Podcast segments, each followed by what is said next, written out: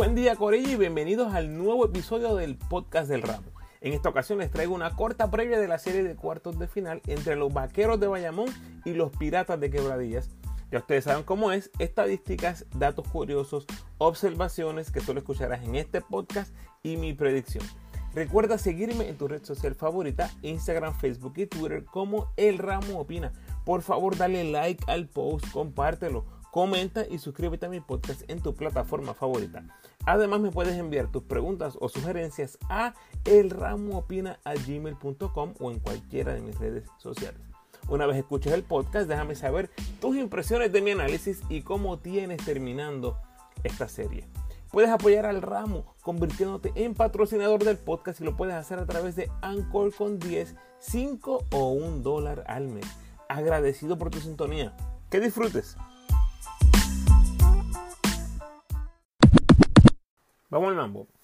Los vaqueros terminaron con el mejor récord en la liga con 23 y 9, líderes de la división B. Terminaron con el mejor récord de la liga como local con 15 y 1, empate con Arecibo. Terminaron con el mejor récord de la liga como visitante con 8 y 8. Solo perdieron una serie de temporada regular y fue contra los capitanes de Arecibo. Perdieron esa serie 2 a 0. Le ganaron ambos partidos a los Piratas de Quebradillas durante la temporada regular.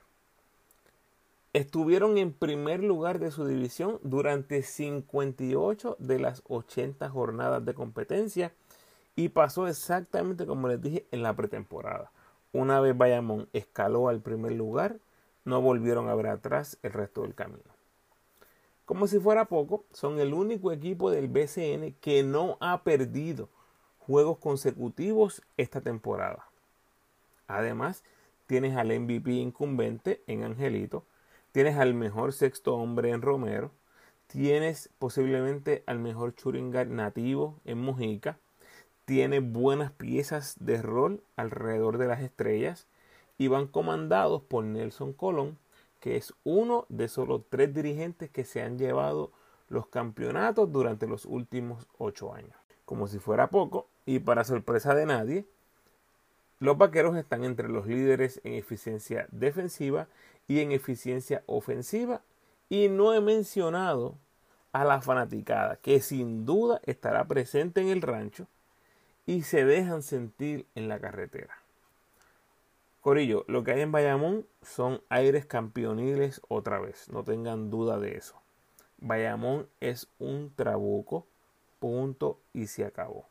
La única interrogante es qué va a pasar con el refuerzo que acaban de integrar, que lo vas a tirar al ruedo de inmediato, enfrentando a uno de los refuerzos más físicos que hemos visto en el BCN en muchos años, que es Thomas Robinson.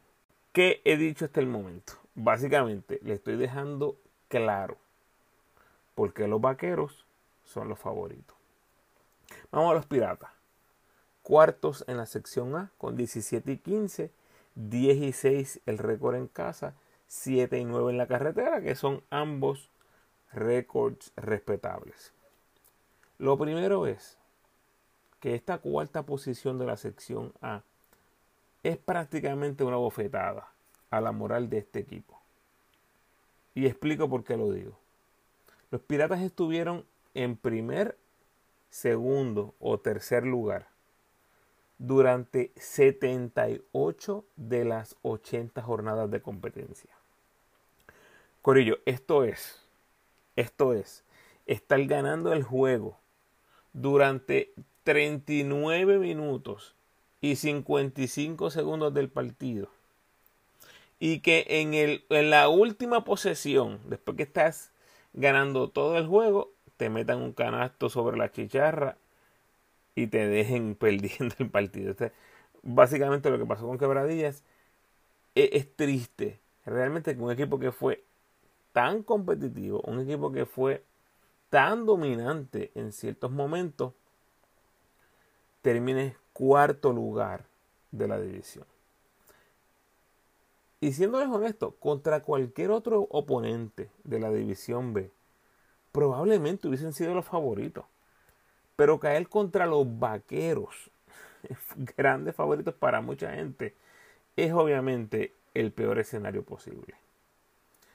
En lo colectivo, los Piratas llegan a los playoffs con cinco derrotas al hilo, por mucho. Su peor momento del season, en un momento donde tú quisieras estar jugando tu mejor baloncesto del año. Ahora, yo vi a los Piratas en Ponce y la verdad es que no me gustó lo que vi y quiero comentarles algunas cosas. Thomas Robinson, al menos en ese momento cuando yo lo vi, eh, me demostró que no está en sus cabales. Y, esa guerra que lleva con los árbitros, no hay forma que Thomas Robinson la vaya a ganar. Yo he hablado con gente interna de los piratas y le digo, no, no veo a los piratas yendo para ningún lado si el enfoque va a estar en los árbitros. No hay forma que Robinson gane esa batalla con los árbitros. Y ya sabemos de dónde es que viene esto. Cualquier cosa que los árbitros puedan interpretar como antideportivo, como un gesto ofensivo hacia los árbitros, como un gesto agresivo o violento hacia los árbitros, lo van a llamar, lo van a llamar y el que lleva todas las de perder es Thomas Robinson y los Piratas de Quebradilla. Thomas Robinson va a tener una presión brutal en producir. Es obviamente el refuerzo número uno de este equipo gran rebotero, gran presencia ofensiva en la pintura, pero no puede perder la compostura cuando las cosas no le vayan bien. Yo sé que es mucho pedir, pero esa es la realidad. En mi opinión, es una bomba de tiempo y este escenario entre los vaqueros me hace pensar que es más probable aún que suceda ahora en esta serie. Robinson es tal vez el jugador más difícil de pitarle por lo físico que juega. Pero cuando juegas tan físico, pones demasiado en las manos de los árbitros. Yo creo que eso es lo que vamos a ver en esta serie entre Robinson y los árbitros. A todo eso le sumamos la ausencia de Philip Wheeler, quien partió para la Summer League y quien me pareció haberlo visto descontento en ese partido en Ponce. Y curiosamente lo han dejado fuera del arte que compartió el equipo camino a los playoffs. Eh, no es necesariamente noticia importante, pero sí es curioso, hay que notarlo. Y quiero volver a hablar un poquito de lo que vi en Ponce porque yo noté a Wheeler molesto, descontento, pero tengo que ser claro en esto. No sé si fue con él mismo o si era con la gerencia, con los coaches o con los compañeros. Lo noté solo al finalizar el partido, después que los jugadores salen, uno se toma fotos, habla con ellos un ratito, había un disgusto obvio, pero se me hizo muy difícil identificar de, de qué era que estaba hablando Philip con las personas que estaba hablando.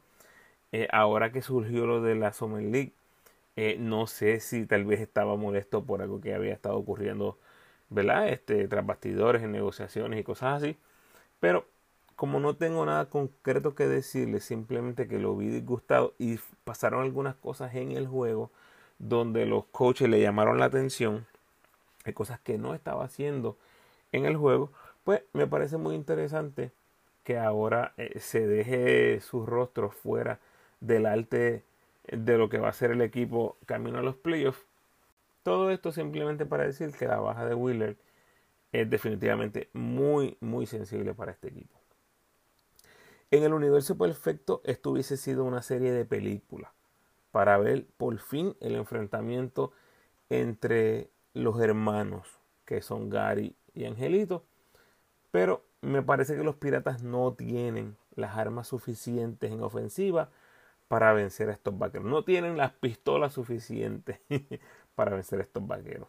Honestamente, no veo a los vaqueros perdiendo esta serie. No sé si la ganan en 4, 5, 6 o 7 pero no los veo perdiendo ahora mismo. Respeto muchísimo el trabajo de Gary y sé que Robinson es clase aparte cuando está 100% en sus cabales. Esos dos tipos solamente son buenos para darte dos victorias. Así que en esas me voy a ir. Me voy a ir con los vaqueros. En sí le doy dos jueguitos a los piratas, pero los vaqueros ganan la serie en seis juegos. Gracias por sintonizar, Corillo. Por favor, ayúdame compartiendo este episodio en tus redes sociales y con todos los fanáticos de los vaqueros y los piratas que conozcas. Ya están disponibles las previas de Capitanes Gigantes y Atléticos Cangrejeros. Y seguido a este vas a poder escuchar la previa de Fajardo y Ponce. Pronto voy a empezar a grabar los repasos de los equipos eliminados, así que espera eso por ahí. También próximamente voy a grabar el análisis de la ventana FIBA, en la cual estuve presente. Eso lo voy a grabar con Paco de los Clecas del Deporte, espero sacarlo muy pronto. Así que se acabaron las vacaciones, podcast es lo que hay por ahí para abajo. Como siempre te invito a que te suscribas al podcast, déjame tu mejor review por favor y sígueme en tu red social favorita, Facebook, Instagram o Twitter. De nuevo, agradecido por tu sintonía.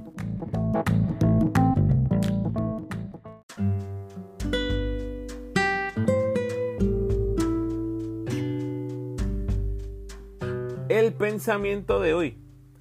Un barco no se hunde porque hay agua a su alrededor. Se hunde porque esa agua entra a su interior. No dejes que lo que está pasando a tu alrededor llegue a tu interior y te hunda. Bendiciones.